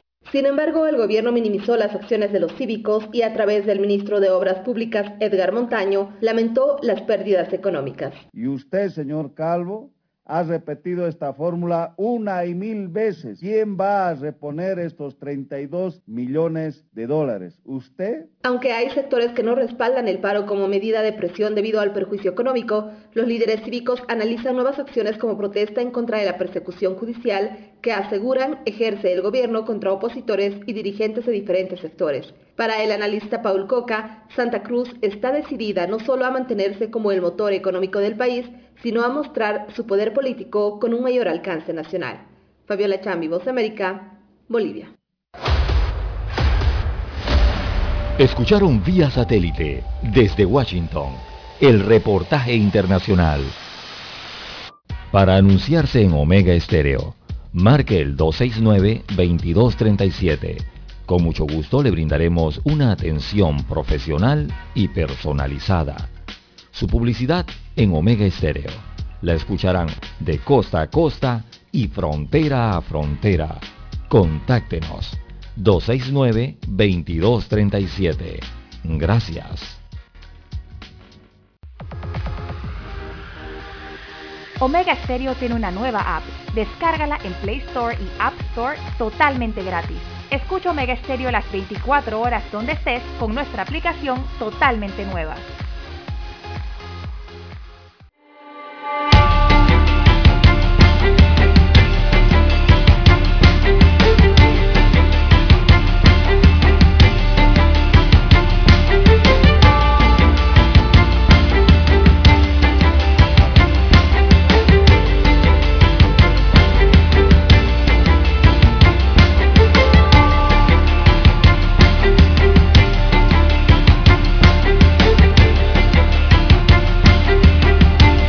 El taxista Javier Castillo recogió la noche del viernes una carrera en el sector del Chumical en Arraiján y ayer fue encontrado su cuerpo en Bacamonte. La mañana del lunes el auto de Javier fue hallado quemado y vandalizado en el sector de Nuevo Emperador. La policía dijo que cerca del vehículo hallaron puertas y otros accesorios que pudieron pertenecer al auto. Agregaron que la placa corresponde al taxi que manejaba. Javier era conocido con el alias de Pollo, manejaba taxi por el área de Vista Alegre. Sus familiares habían pedido a las autoridades y compañeros que ayudaran a localizarlo, pero horas más tarde la pesadilla se volvió realidad cuando lo encontraron sin vida. Ahora se investiga, pues, la causa de este homicidio. Otro caso, el pasado 14 de enero, Roberto Alonso Denis Serrano, de 42 años, quien se dedicaba a manejar taxi privado de la plataforma InDriver, fue hallado asesinado en Cermeño, Capira, y posteriormente su auto fue ubicado en la provincia de Colón. Hay que seguir con mucho cuidado, don César, sobre todo a los conductores de los selectivos. Mucho peligro, de verdad. Conducir taxi en Panamá también se ha vuelto, don César, un peligro para los conductores. Algo terrible, como también se han convertido algunas plataformas en un peligro para la estafa, don César. Muchas quejas de gente que son estafadas a través de las plataformas. Pero yo no sé por qué los estafan, don César. Sí, aquí, a- a Si mí- yo no mí- tengo conocimiento de la existencia de un almacén, ¿cómo yo voy a enviar dinero? Exactamente. Aquí a mis redes sociales han llegado uh, cantidad de fotografías de, de, todo. de- de bellas damas que dicen que están en, en- en el ejército tal y que son aviadoras y de por aquí, de que por allá, eh, y pidiendo información, eh, pues solicitándome fotografías familiares y de qué no piden por allí, tratando de, eh, de, con ese sentido, ¿no? Eh, femenino, entonces, obtener la información. Pero si eso es, es que es lógico, don Juan de Dios, y está más que clarito. Yo que le tengo que entregar fotografías personales o familiares a una persona que ni siquiera tengo su nombre allí y un número que apareció de la nada y que me está escribiendo de otro país y que sé que su código de llamada no es de Panamá. Y si es de Panamá tampoco tengo que entregarle nada, ningún tipo de información. Entonces, eh, no sé las personas por qué caen en esto, don Juan de Dios. De- Así es. Eh, tienen que andar moscas. Bueno, César, eh, cuando usted va a comprar algo, una oferta que puede ver en plataforma, en redes sociales, lo que hay es que preguntar bien. Si esa persona que vende se cansa de sus preguntas, créame que es un estafador, don César. Así es. porque no a la policía ya. El que quiere vender da detalles. Y si la venta es real, también le da dirección y le da, don César, esto, la respuesta que usted pide. Por ejemplo, si usted va a comprar un auto, usted le pregunta, eh, ¿el carro está a su nombre? Si le salen, no, que el carro lo, lo, lo cargo yo, que soy hermano del dueño, lo tiene mi prima, lo tiene, no haga, ni, no- ni siga, ni siga, porque eso es un delito lo que hay detrás de eso. No que ya yo nada más se lo subí a la plataforma, pero tienes que llamar a fulano a tal lugar, que allá está el carro. No, hombre. Perdón, eso es un fraude. El que va a vender en plataforma dice, yo soy el dueño del vehículo, soy único dueño, puede venir a verlo aquí a este lugar, punto. Si lo desea ver sin compromiso. Ahí. Eh, eh, Otra de que usted- nos encontramos allá en Albrecht Mall en el patio. Esa, esa, esa, eh, esa frente a la entrada de la capisucia. Oiga, ¿eso qué es? Eso no es venta seria. Invítelo a la policía, y de la policía. Si la policía no les va a hacer nada. Ir a, ir a, ir a una Vaya a hacer trato ahí cerquita, a un lado, a un costado de la policía, a ver si se atreven. Sí, mire que el padre de, de una vecina está vendiendo su automóvil. Oiga, eh, la, la- la- la- la hija colocó esto en estas redes para vender, ¿no? En internet, el vehículo de segunda. Oiga, el papá se ha dado cuenta. Y oye, le ha metido un regaño a la hija, pero con justa razón, por lo que estamos comentando en estos momentos. Y yo le digo, bueno, eh, mire, lo mejor que yo le puedo recomendar es, evidentemente, lo van a vender el vehículo. Cuando usted va a hacer la venta, váyase allá a los estacionamientos de la policía, del corregimiento, Claro. o en las cercanías del estacionamiento de la estación de Cualquier policía. estación de policía ahí cerquita, para que usted vea. los policías no le van a decir nada. Además, los policías le van a, si usted conversa con ellos, no es que yo vine aquí por motivo de seguridad, porque estoy vendiendo mi vehículo. Y yo sé que ustedes me van a es. resguardar aquí. Y podemos hacer una transacción, el que viene aquí, ver el automóvil, revisarlo enfrente de ustedes y no hay ningún problema. Es más, la policía lo va a felicitar a ustedes. Le va a decir "Coño, Todas esas cosas, siéntese aquí". don César, nos llevan a la conclusión de que cuando las cosas están chimbas, no están claras. Como dice el colombiano. Así que tengan mucho cuidado, amigos y amigas, que compran a través de las plataformas de compra y venta. Porque hay plataformas de almacenes, de boutique y de todo lo demás, Lara, en eso no hay problema. Porque usted va al local y ya usted sabe dónde es. Pero las cosas son lo- los vendedores silvestres, por llamarlo así, que suben un artículo para venderlo porque silvestre porque uno no sabe dónde reside, ni, ni quién es, ni qué pretende, ni nada. Nada, nada. Uno no sabe nada, pues son ventas furtivas. Eh, Eso se produce mucho en las plataformas de compra y venta. Y hay que tener mucho cuidado. Todos los días estamos aconsejando a la gente en que tengan cuidado con eso. ¿ah? En la compra y venta sobre todo. De cualquier bien que se venda, porque hay de todo en la plataforma. hay que estar seguro de lo que uno va a comprar. Y el vendedor que es serio y quiere vender da los detalles. Así es. Y él sabrá también cómo protegerse de que un malandrín lo quiera estafar o le quiera robar. Porque también puede ser de ambos lados. Esto es doble vía también. ¿eh? Hay que tener cuidado en ambas vías. 7.23 minutos, señoras y señores, en su noticiero Megesterio, el primero con las últimas. Dígame usted. Oiga, aquí me llega una información, don César, eh, reciente. Vamos a ver rápidamente aquí qué es lo que dice. Tiene que ver, don César, sobre todo con una operación policial. Así es. Y dice la nota que me llega aquí, dice que la Policía Nacional en coordinación con la Fiscalía de Drogas incautaron 137 paquetes de presunta droga durante la operación Matrix articulada en un edificio ubicado en el sector de Villa Lorena en el corregimiento Río Abajo. Los resultados operacionales de Matrix permitieron la incautación de 10 armas de fuego, además, tipo 9 milímetros, una mini UCI dentro de la propia caja, nuevecita, un cargador AK-47, nueve cargadores de pistola, varias pistolas varias, además 18 proveedores y más de 500 municiones de diferentes calibres. Así es, por su parte el cargamento de sustancia ilícita fue confiscado dentro del inmueble allanado localizado en la planta baja de uno de los edificios donde también se recuperó un vehículo Ford Explorer. Así es, más de 18 mil balboas también en efectivo se confiscaron en esta operación Matrix, que es a su vez otro golpe al narcotráfico y al crimen organizado. ¿Qué le parece, don César, esa actuación las autoridades? Parece muy buena. Eh, sí, siguen los operativos, eh, que es importante mantenerlos y que sean constantes, don Juan de Dios. Bueno, en las redes sociales, veamos que nos preguntan, don Juan de Dios, pues, el acuerdo eh, un posible acuerdo, porque esto no es nada en firme todavía, estos son supuestos eh, o análisis que se hacen en los Estados Unidos de América, que tienen que ver con posibles acuerdos o levantarle, más bien es la palabra, levantarle el embargo al crudo venezolano para que los Estados Unidos pueda eh, obtener el petróleo venezolano para aliviar la situación de los precios de las gasolinas en su territorio, allá en los Estados Unidos de América.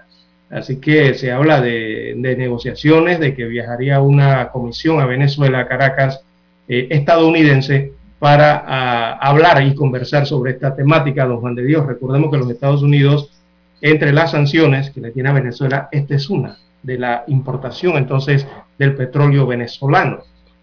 Eh, yo creo que eso, don Juan de Dios, bueno, eso está verde todavía, como decimos en buen panameño, y si se logra hacer algo, eh, va a haber muchos obstáculos eh, para extraer el petróleo venezolano, don Juan de Dios. Recordemos que muchas plataformas en Venezuela fueron dejadas al olvido, no producen en estos momentos, y las que están produciendo, las pocas que están produciendo en Venezuela extrayendo petróleo, no creo que tengan la capacidad siquiera de superar un millón de barriles para poder contener esa alza de los precios en los Estados Unidos de América.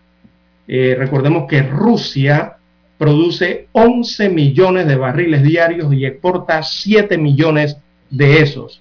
Y en su mayoría van precisamente para los Estados Unidos de América. Así que la sanción que le ha puesto Estados Unidos a Rusia es, entre ellas es precisamente esta, el de no eh, comprarles petróleo. Recordemos que Rusia es el segundo exportador de petróleo en el mundo.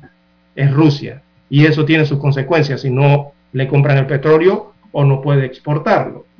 Así que una situación difícil la que vive los Estados Unidos con este tema de los combustibles y el petróleo. Bueno, así, es, César. Como usted lo informa, en la Cámara de Representantes de Estados Unidos debatirá un proyecto bipartidista para prohibir la importación del petróleo de Rusia también. Se nos acabó el tiempo. Daniel Arauz nos acompañó en el tablero de controles en la mesa informa.